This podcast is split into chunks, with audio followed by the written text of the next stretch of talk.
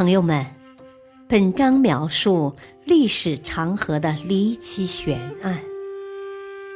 漫漫历史长河中，留下了数不胜数的谜题，有待后人去一一探索。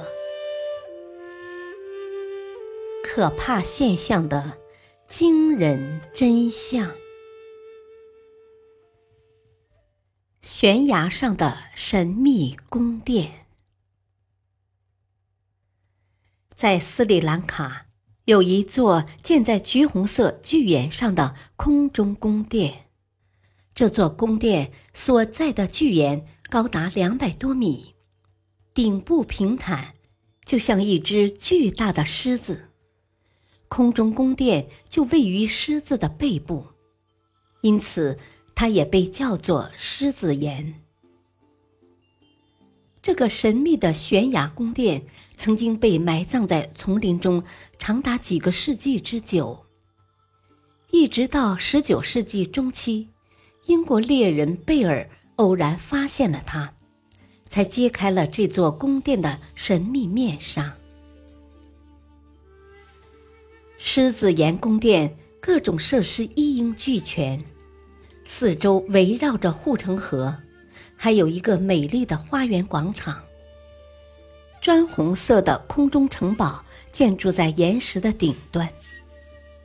这座悬崖宫殿跟普通宫殿一样，有宴会厅、议事厅、国王寝宫等，甚至还有国王的石质宝座和蓄水池。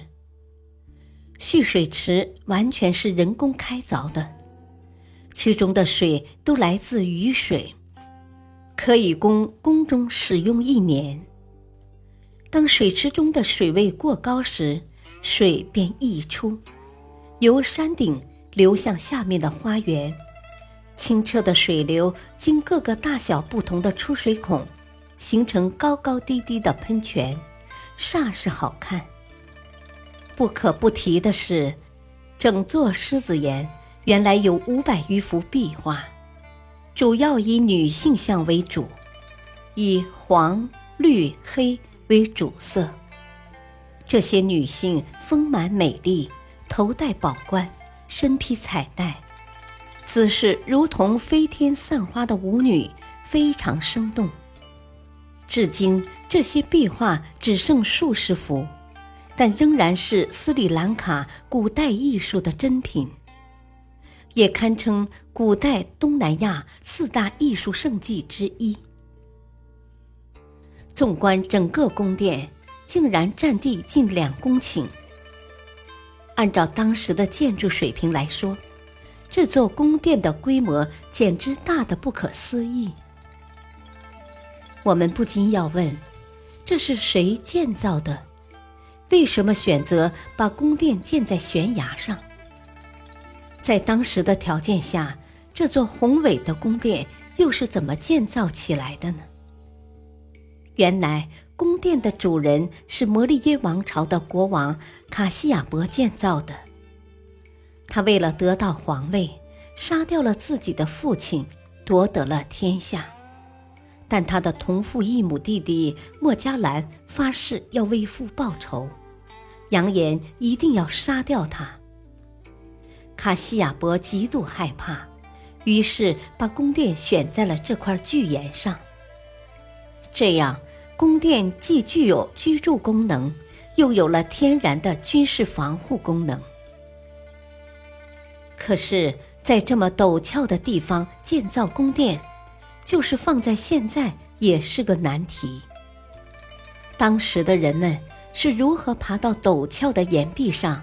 把原料运到顶端修建宫殿的呢？这个问题一直困扰着考古学家们。二零零四年，考古学家在宫殿的外墙上发现了几个类似螃蟹的图形，他们把这命名为“人造八爪机械板车”。专家们认为。这很可能就是当年运送材料的机械。但这种机械是如何具体操作的就不得而知了。感谢收听下期播讲海底墓葬群敬请收听再会。